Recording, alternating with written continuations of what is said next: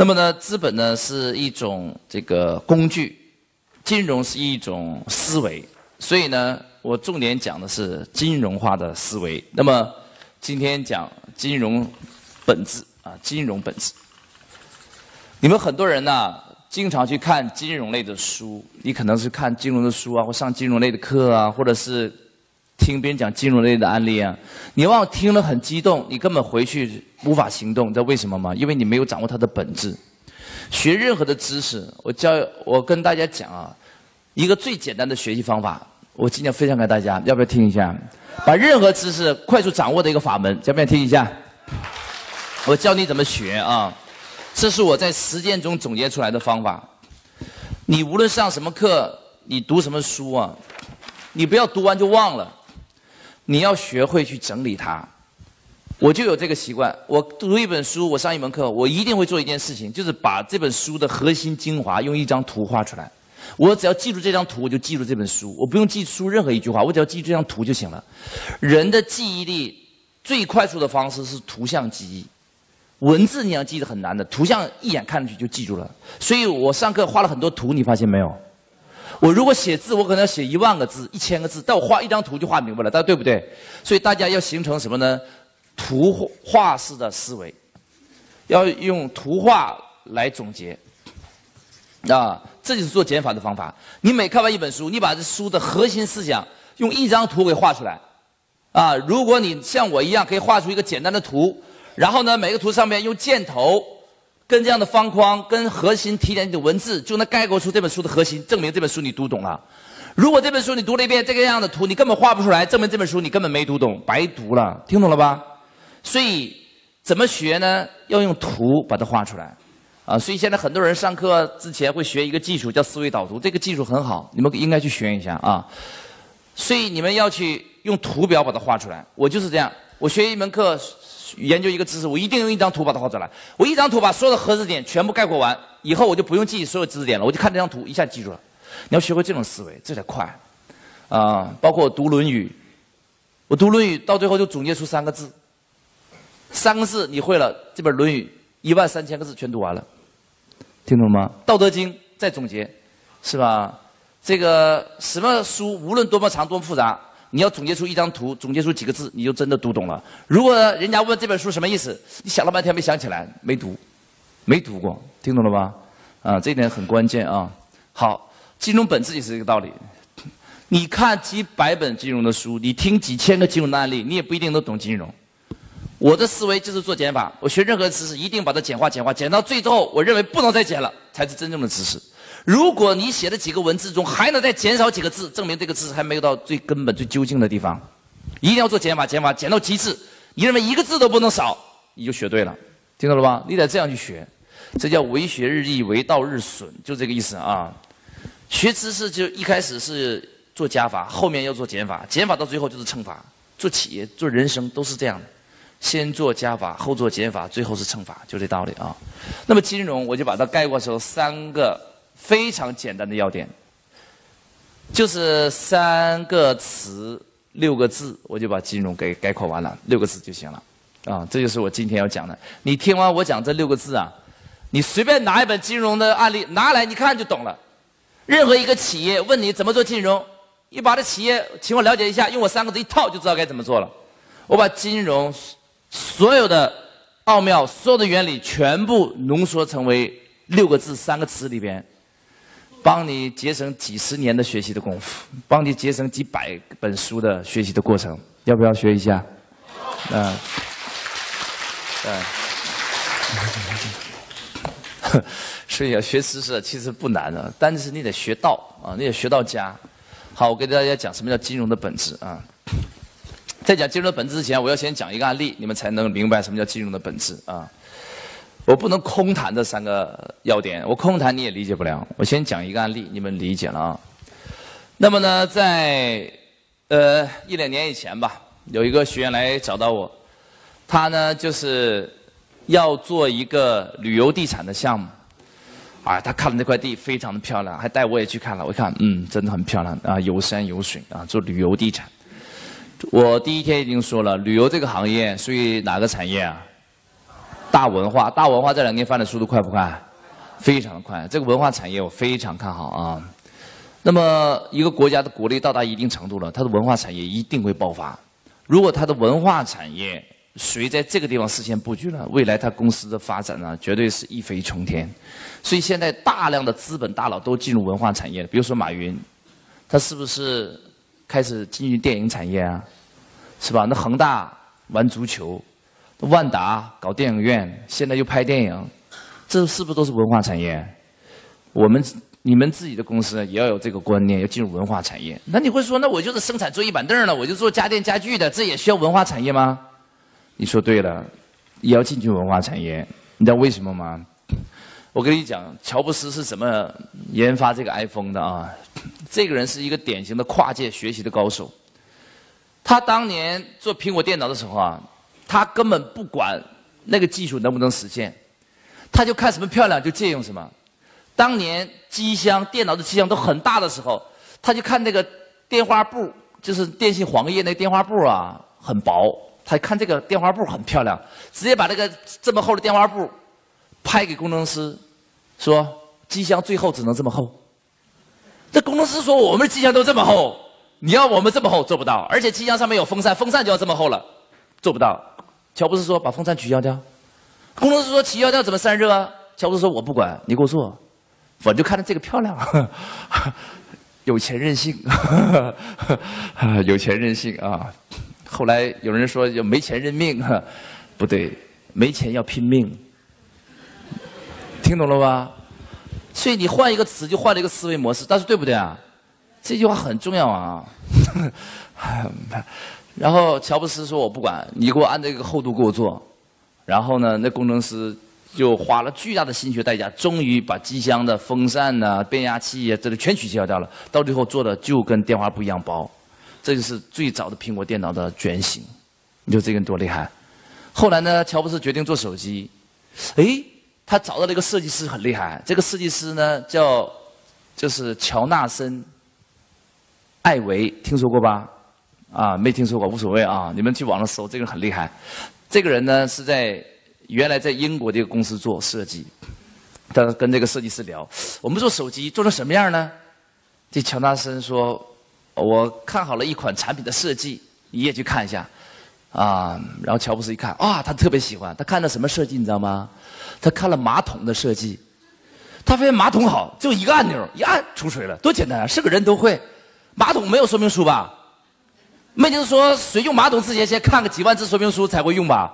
一个按钮解决所有问题，所以他回来跟工程师说：“手机只能有一个按钮。”工程师说：“不可能，手机上面都二十多个按钮，不可能只有一个按钮。”乔布斯说：“我就要一个按钮，为什么？马桶有一个，你只能有一个。人家的跨界学习能力强不强？你知道了吧？所以你也要拥有这样的一个观念，所以。”往往科技跟人文，就是艺术啊，跟科技都是要结合在一起的。所以，任何一个企业家都要有艺术家的思维，有人文精神，有文化，这点很重要。那么呢，做旅游更是这样，啊，做旅游的人往往都要有点艺术家的情怀，你才能把这个旅游项目做好。艺术家的情怀再加实业家的智慧，这个事儿就很容易成功。那么呢，我这个学员就找到了这个旅游的一个项目，很漂亮，很漂亮。他非常的喜欢有山有水啊。在这里呀，我多说一点啊，就是保准在座也可能也有一些旅游项目的人，你不知道该怎么做。我跟大家说一下啊，这两年旅游发展速度非常的快，但是呢，旅游要想做好啊，它需要具备几个条件。呃，有轻资产的做法，有重资产的做法。如果你做的不是那种简单的旅行社的这个对接这种项目，你做的是一个实实景有地方的，那么这种好的旅游地区啊，要具备三个条件，啊，三个条件，我跟大家说一下，怎么做旅游，选旅游场地很重要啊。你要想，比如说你有块地啊，或者说你有个山有园林，你想把它发展成旅游产业，你一定要具备三个条件。我跟大家说一下哪三个条件啊？第一个条件。就是那个地方的交通必须很便利，交通是第一位的。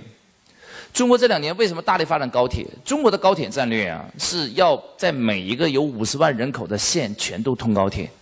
那未来坐高铁将即将非常非常的便利，而且高铁还在不断的提速。所以啊，中国现在大力发展高铁，它既拉动了经济，更关键是拉动了旅游。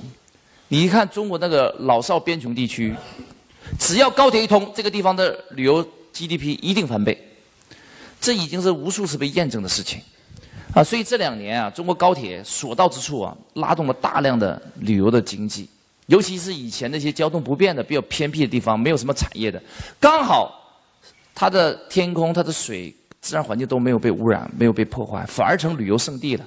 所以这两年，云南、贵州啊，包括内蒙、包括新疆，它的旅游产业发展速度非常的快。为什么？都是这些基建设施拉动的，包括机场也在大量的修建。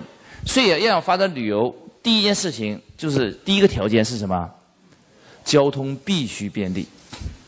我教你怎么选地啊，你就把中国高铁规划图拿出来，你看哪个地方即将在两年之内通高铁，你就在高铁站旁边圈地，我保证你发财。这个方法简单吧？人赚钱就要跟着趋势走，这你认不认可？所以你只要知道中国高铁规划了，你只要知道。中国两年之内即将哪个地方通什么高铁站？你把那个站附近方圆一百公里或者是五十公里之内的地你画一下，哪块地你能拿？拿下来就发财，我保证你收入至少五年之内翻一倍，你什么都不用干，买下来就是钱。所以人生挣钱第一件事情就是要跟着趋势走。我第一天是不是就说了这句话了？跟你的努力呢也有关系，但是跟你的智慧关系更大。啊，我我就把这个方法告诉学员了。我好几个学员就听进去了，当然我很多情况下我说过去就忘了，我说过去有的大多数人是不干的啊，只有少部分人会干。前不久有个学员来找我，他就干了，他听哟，我一说了交通高铁所到之处一定发财，他就干了，他就在汕头那个地方找了一块地，在一八年那地方就要通高铁，那帮村民还不知道呢，他马上跟那帮村民说，又得了多少钱？我租了，你听懂了吗？拿下来就发财了，就这么简单，简单到这种情况了。所以你上我的课还不发财，只能说明一件事：你没你没用心，听懂了吧？就这么傻瓜号的方法，就这么傻瓜的方法，可不就这么傻瓜吗？就老天爷送给你钱，只要你稍微有这个资讯就发财，就是这样。钱是跟着智慧走，是跟着学习力走的。你每天在企业里边待着，怎么能挣钱呢？很难的。所以第一件事情，要想做交做旅游，第一件事情要有什么？什么条件？交通。那么在我们实践中，我总结出来的交通几个标准，我要跟大家说一下。第一个标准，它离核心枢纽城市不要超过两小时车程。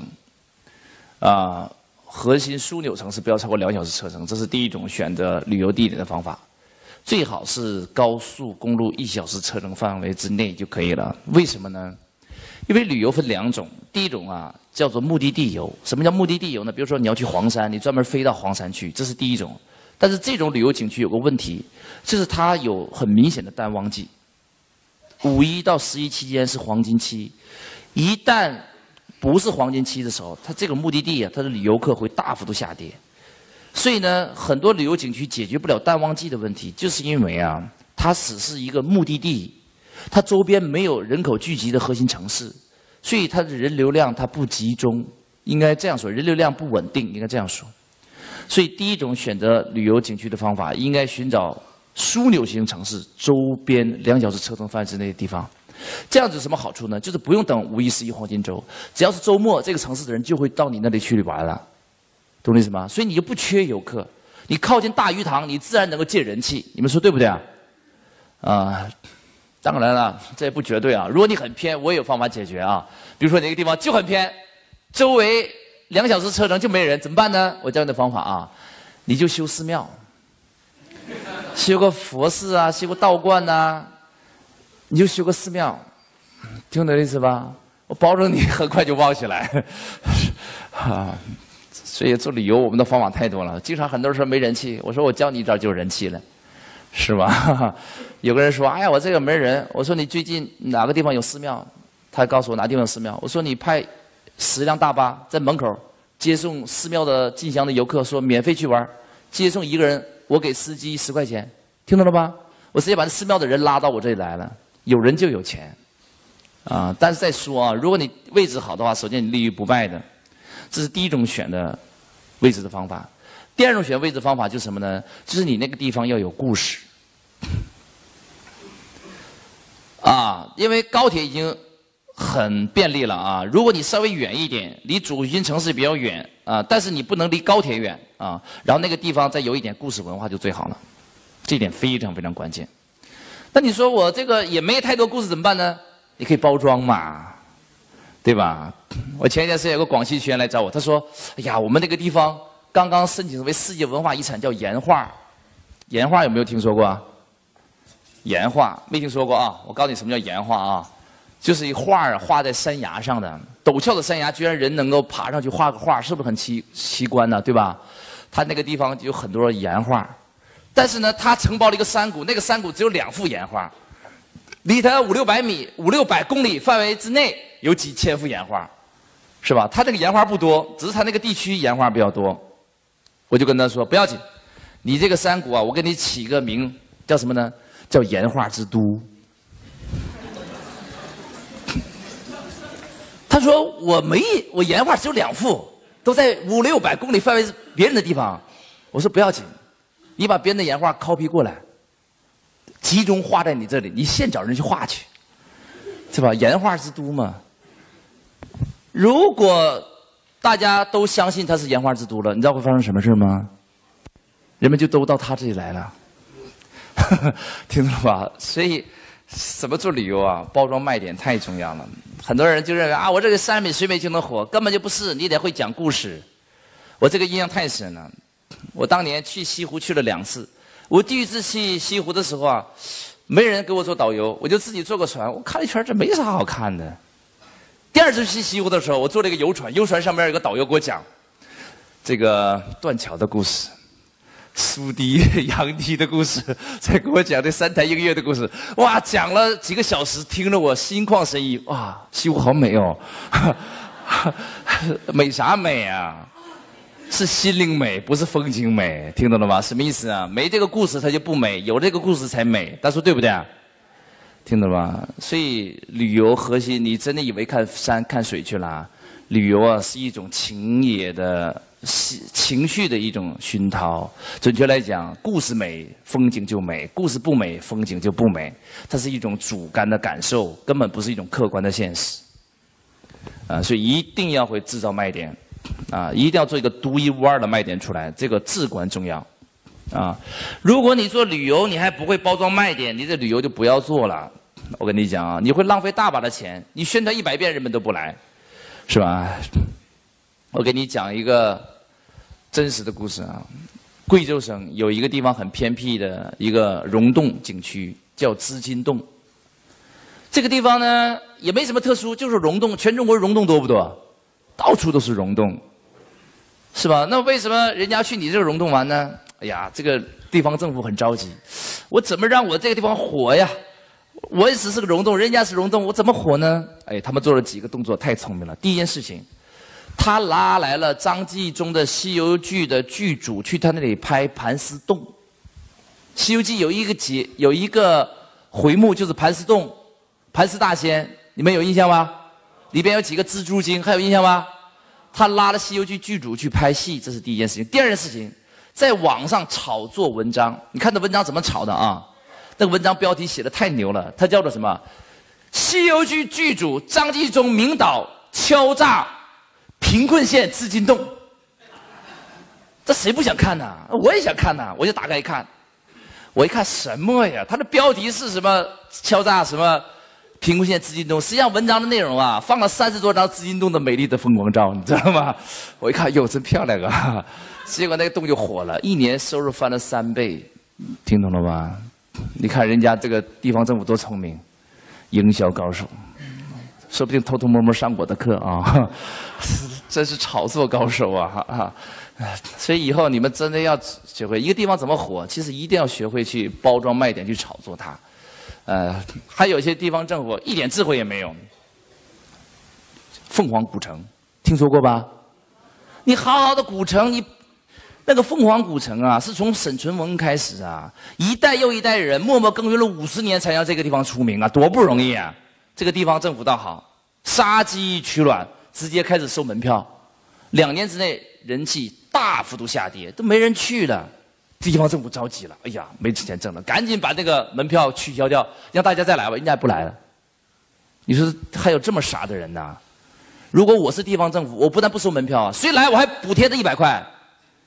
你听懂了吧？做旅游就是得这样做，要先聚人气，后聚什么财气？你做旅游，你没有人就没有钱，你还把人给吓跑了，真的是杀鸡取卵，短视的要命啊！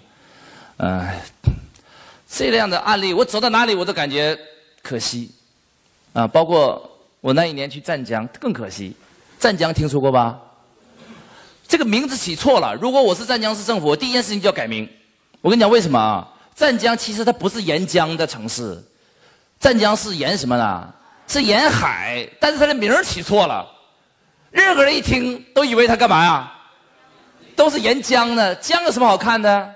是吧？所以，如果我是湛江政府，我第一件事情干一件事，改名，把湛江改名叫什么？叫天堂海。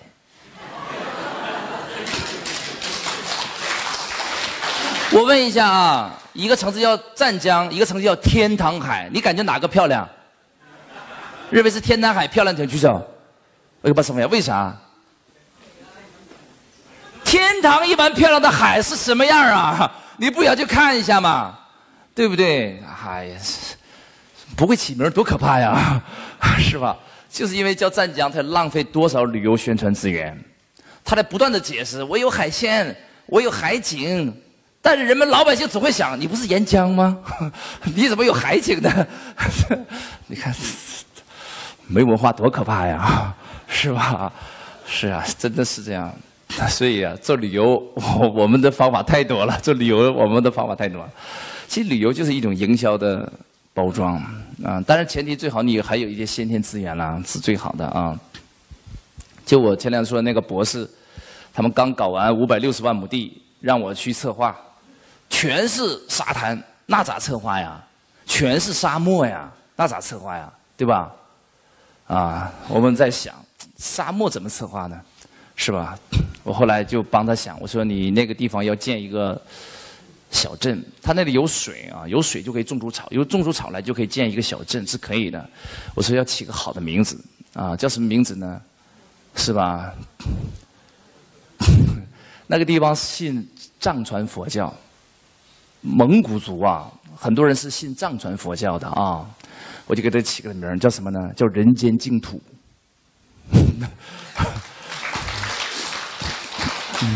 你不很多人信佛吗？你不想去净土西方极乐世界看看吗？我叫人间净土，你不想来看看吗？你听懂了吗？啊，嗯，当然具体的规划上，我们会做很多事情。我会在一个湖中间竖个莲花生大师的像，然后沿着湖中心一圈一圈把这个城市建起来，然后像一朵莲花一样，我会这样把它规划出来。然后我就开始炒作它，全世界最漂亮的某某某某某城市啊，最大的莲花生大师的雕像，找故事找概念呗，那还不容易吗？对吧？人就聚过来了。其实做旅游方法很简单，嗯，就是策划，策划对了，旅游基本就成功了。啊，旅游准确来讲是一个治理产业、文化产业啊，这个不多说了，还 要讲旅游策划，我能讲出太多东西了。这个没时间慢慢讲啊。我今天说三个条件，第一个叫什么？叫交通，交通要便利啊。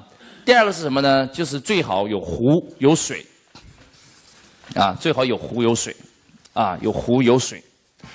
这个水啊，最好不是那种流动速度很快的水，最好是什么呢？是活水，但还是要流动很慢的水。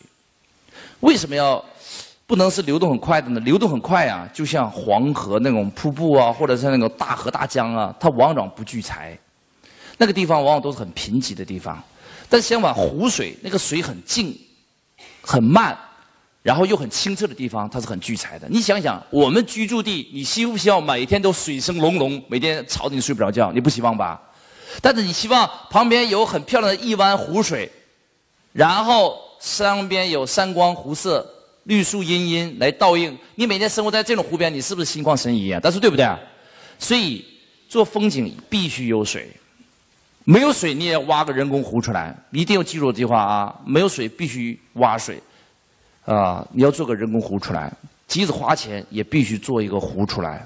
最好的方法是它本来就有水，那么你稍微改造一下就行了。啊，这是我们在实践中发现的。那你这个地方想聚人气、想聚财，就必须有水。啊，而且有水的好处是我可以做很多很多旅游项目。没有水啊，旅游项目就很有限；有水了，很多旅游项目就能出来。后来想想也有道理，水是生命之源，人们自从远古开始都是为水而居的。但是对不对啊？最早就是黄河流域嘛，渭水啊、淮水嘛，都是这样一路路沿着水聚集下来的。所以水是生命之源，有水的地方它聚人气，这点很重要。啊，所以要有水。我说的不是那种大河大江的水，是什么水啊？湖水，静的湖水，这点很重要。第三个呢，就是最好有一点山呐，有点变化，有点坡地之类的啊，有点变化。啊，为什么是这样呢？因为这个依山傍水啊，是人们心目中最美的景观。如果有山有水的话，我就可以沿着坡地做很多很多的景观出来，就非常的漂亮。人们住在这个地方，他也很舒服。啊，最好的风景在风水上来讲叫什么？叫前有照，后有靠，左青龙什么，右白虎，这是有道理的。这真的是有道理的。你现在想一想，这种环境人居住的确身体健康，呃，身情心情也好。所以啊，我建议选择旅游景区。最起码是这三个标准。如果你还有故事、还有历史、还有文化，更好了。但是那个咱不追、不追求，为什么呢？没有我可以包装一个出来嘛，是吧？就怕你啥都，就是这三个条件我是改不了的。这三个条件必须要有啊。我们一起说一下：第一个要什么条件？要交通条件。第二要什么？有湖。第三个要什么？有山。山呢，最好不是那种陡峭的山。悬崖峭壁上去再下来，这种不太好。最好是缓缓的坡地，再缓缓的下来，这种是最好的。如果陡峭的山，我总不能在山上给你凿个别墅，人们爬山上去吧，那不现实的。最好是很坡和缓慢的地，就坡地是最合适的。啊，好，这是我讲了旅游的三个基本条件。后来呢，我这个学员他就找到了啊，找到了一块地很漂亮，就带我去看了一下，刚好满足我这个条件。他那个环境啊，很漂亮啊。离广州差不多两个小时车程，然后呢，中间是个四千亩的湖水，是当地的山上的那种天然的一个水源地，保护的都非常好，在自然环境保护区里边，然后呢，周围是坡地有山，所以就非常的漂亮。这个轩就找到了这块地啊，带我去看啊，我感觉非常好。然后呢，差不多总共的面积是六千亩到八千亩之间，中间那个水湖是四千亩，然后呢，旁边的地势都很平缓，啊，离主的交通干道啊很近，二十分钟的车程就可以上高速了，很方便，啊，平时也有很多村民自发到旁边来钓鱼啊，还有人开车到附近来露营，所以啊，这个地方在当地还是很不错的啊。带了我看了一下这个地，我看了非常的好啊，然后他就找了一个就是这种旅游景区的园林设计师、规划师来做这个项目策划的预算，预算完之后给他吓一跳，为什么呢？这个项目啊要投资三个亿，要建设三年到五年，听懂了吗？结果那老板他有没有三个亿呢？那个老板找我之前刚刚破产。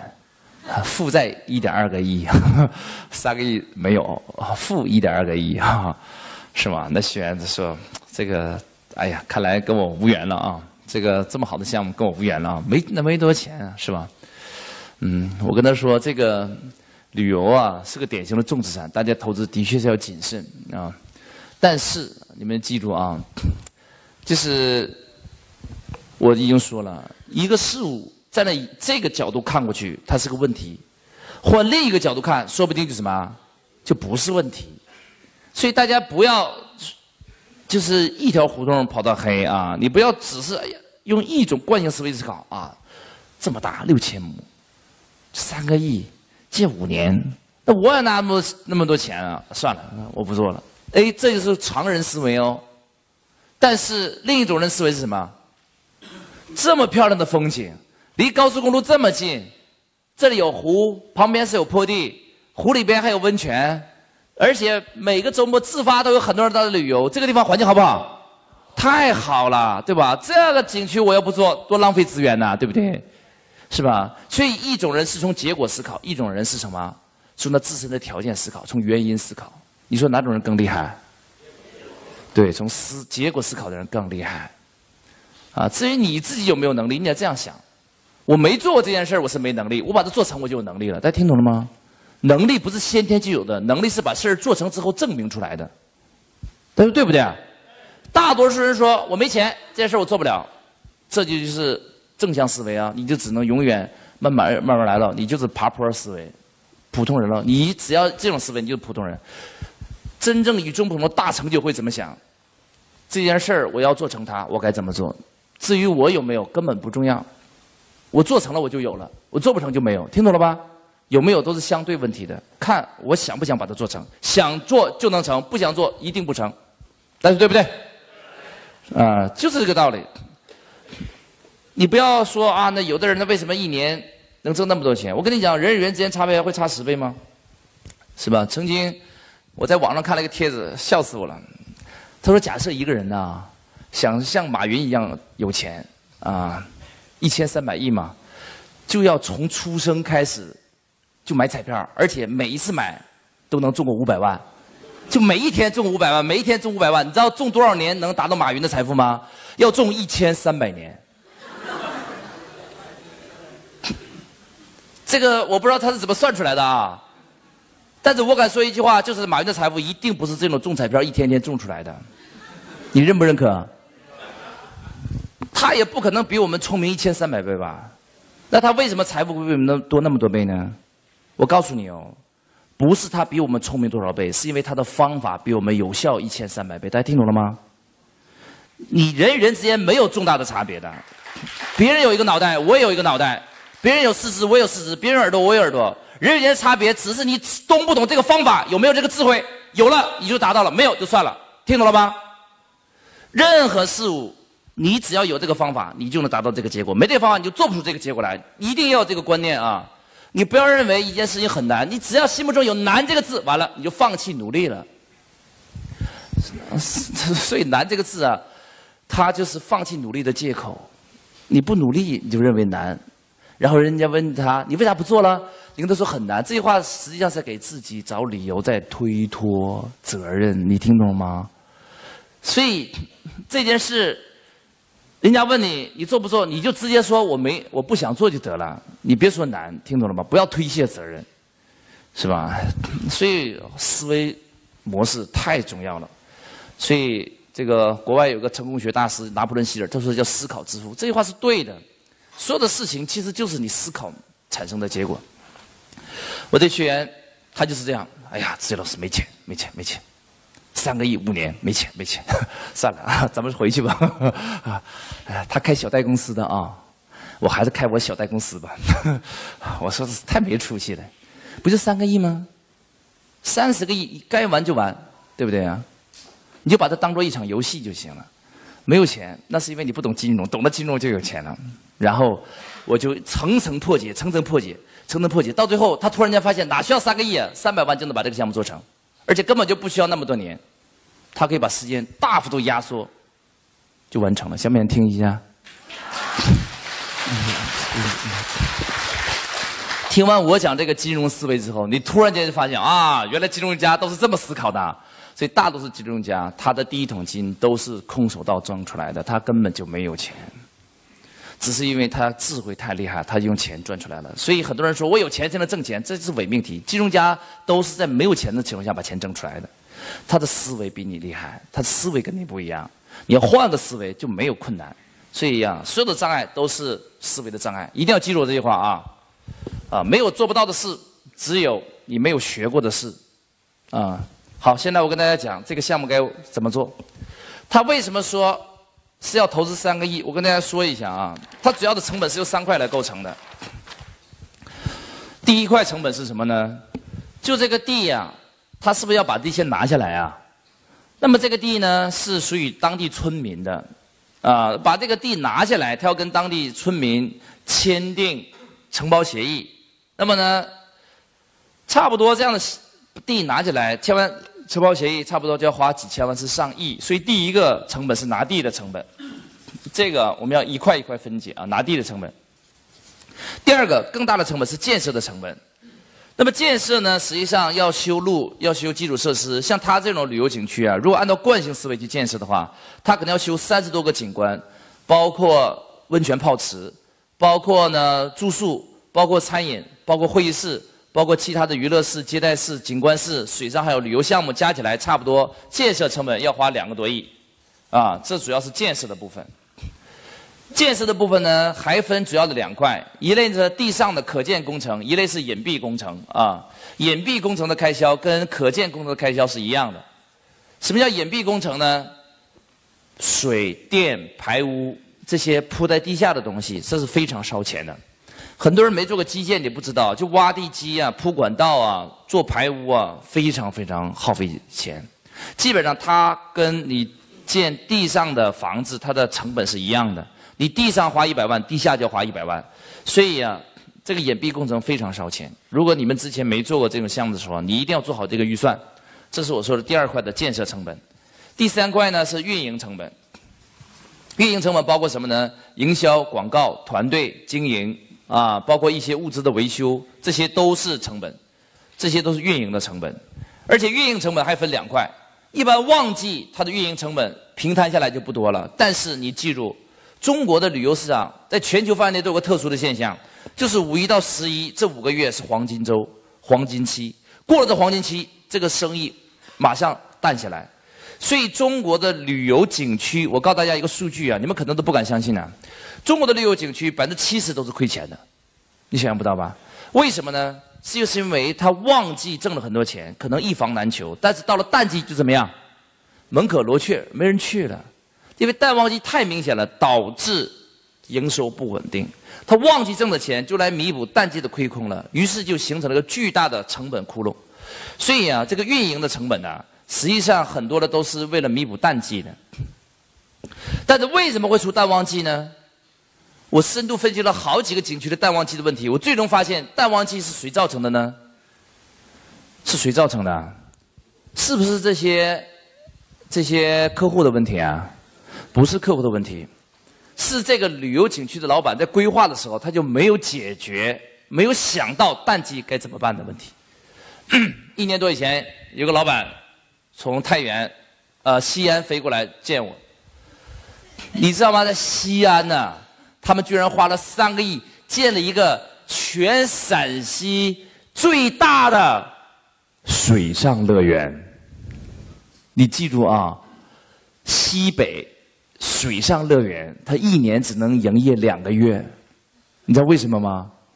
其他时间太冷了，根本不可能人们让人们去玩水，所以他花了三个亿，居然一年只能赚两个月的钱，啊！问我咋办？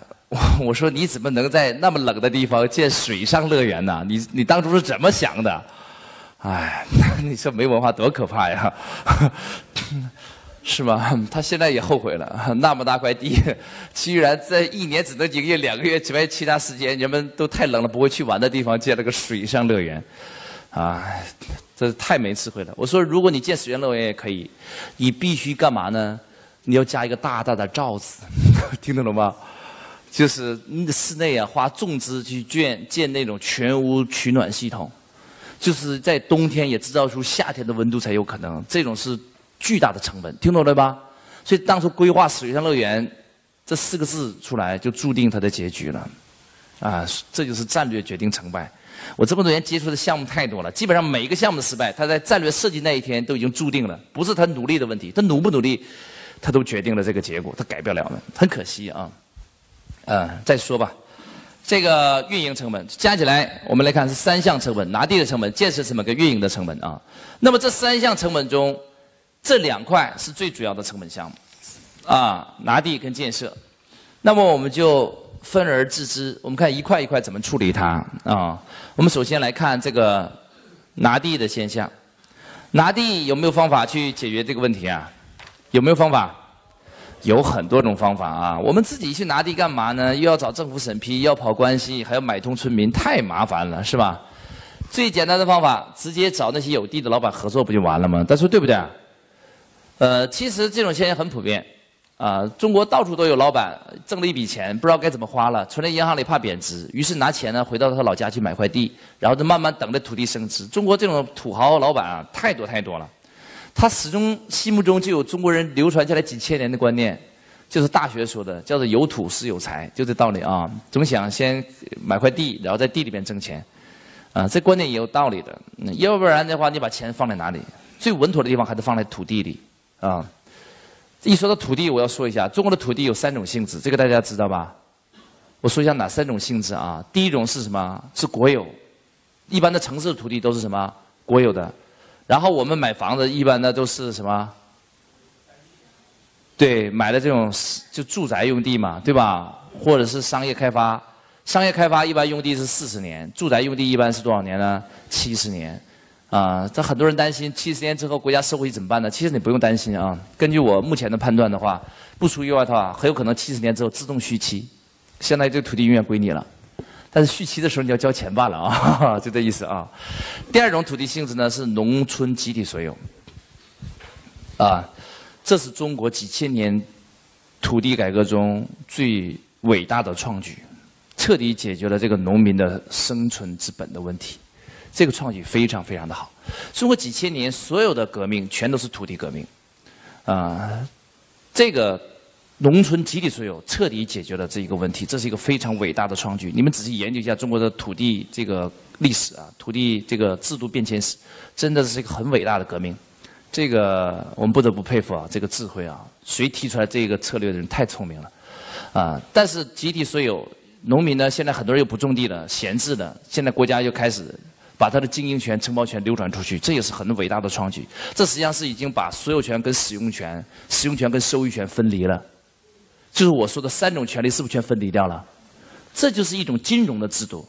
以前农民只能自己种，自己不种给别人呢也挣不到什么钱。现在国家把这个确权的证明通过政府层面允许你这种流转，要么使用权也就是消费权流转走，要么把收费权、收益权流转走，要么把这个使但是所有权不让流转，懂我意思吧？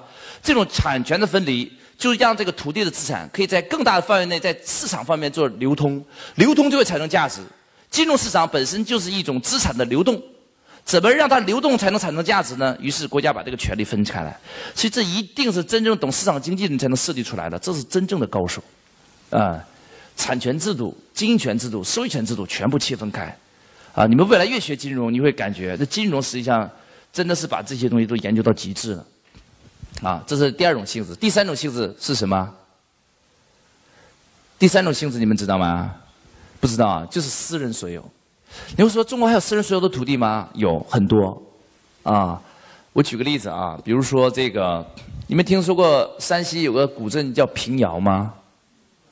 平遥古镇的土地都是私人所有的，给他开的证书是永久产权的。所以呢，平遥很多人啊，有了钱，山西煤老板就去平遥去买地。那个地呢，每一年都在升值，买就永远是你的了。这个是真的是私人所有。北京有个四合院也是终生永远所有的，啊，所以这种私人所有的土地虽然不多，但是存在的啊是有的啊，啊，这就是我说的中国土地的三种性质啊。那么好，我讲完了。那么这个拿地怎么拿呢？我刚才说了啊，我们自己去拿地呢就很麻烦。最好的方法是怎么拿？是最好的方法怎么拿呀？直接跟那些有地的老板合作，他已经拿完了，他不会经营，我们跟他合作，然后我们挣的钱跟他分成就行了。大家说这个是不是可以理解这个操作模式啊？我们称之为分红带租金，啊，就把他拉到我们公司里边，成为分红股股东，叫分红带租金就完了，分红带租金就可以了，就是成立一个公司，把其中百分之三十的分红权给他。然后呢，跟他说，公司没有赚钱的时候就不分，挣了钱再分。所以，他能否拿到这个分红，取决于我们公司能否盈利。因此，对这个公司来讲，它本身没有运营压力。这个大家能理解吧？那么你会说，那人家为什么同意拿土地的？他好不容易辛苦拿下来的这个土地的这个拥有权，呃，就是租赁权，然后白白给你，然后等分红呢？因为他自己也没有钱建了。然后呢，他建了也不知道怎么经营，对对他来讲，他自己用的话也是个闲置的。那么他把这个土地放到这个公司里边来运营，租给我们，那么我们还要帮他来在地上来盖建筑，即使我们经营不好，我们撤出来了，他是不是还把土地建筑收回去了？对不对啊？所以这些老板有风险吗？没风险。他需要投资吗？不需要。所以只有好处没坏处，这个事儿他干不干？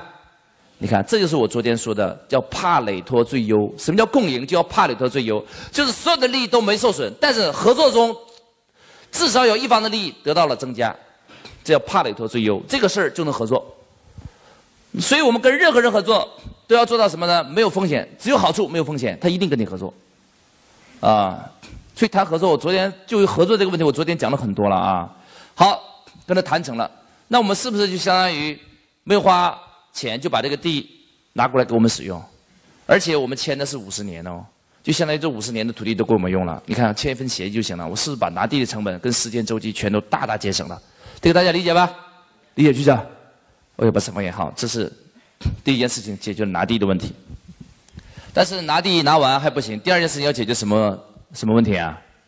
建设问题，那建设也要花两三个亿，这也要花钱哦。那建设的确是要花钱。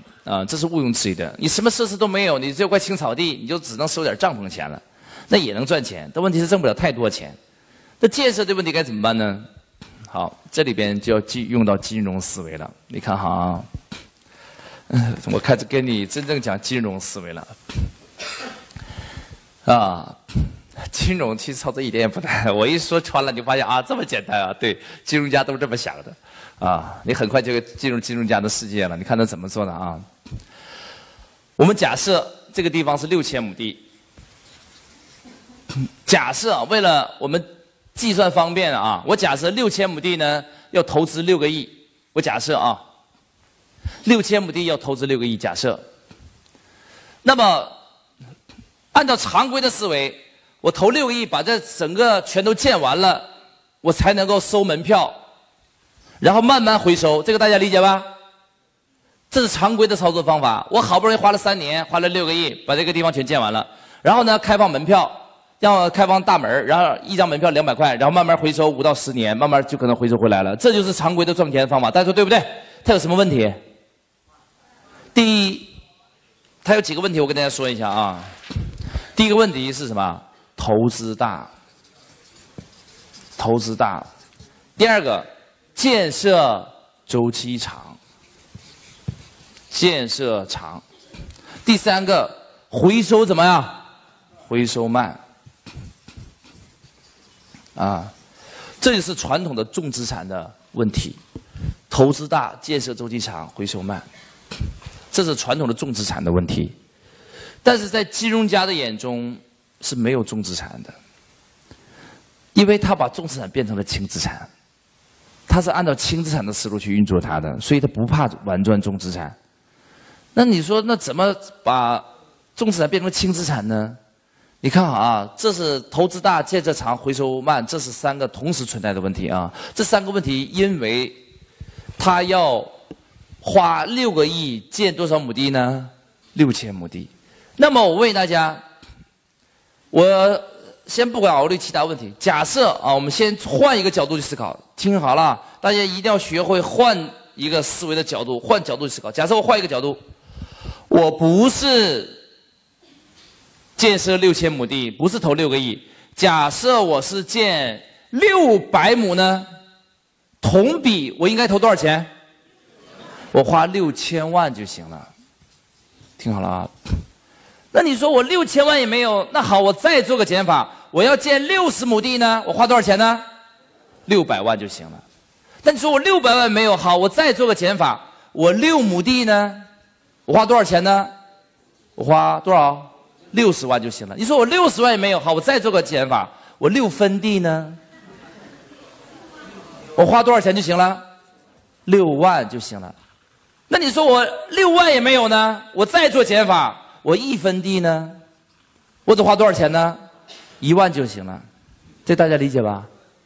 你会说那哪有一分地的旅游景区啊？一分地多大呀？一分地多大呀？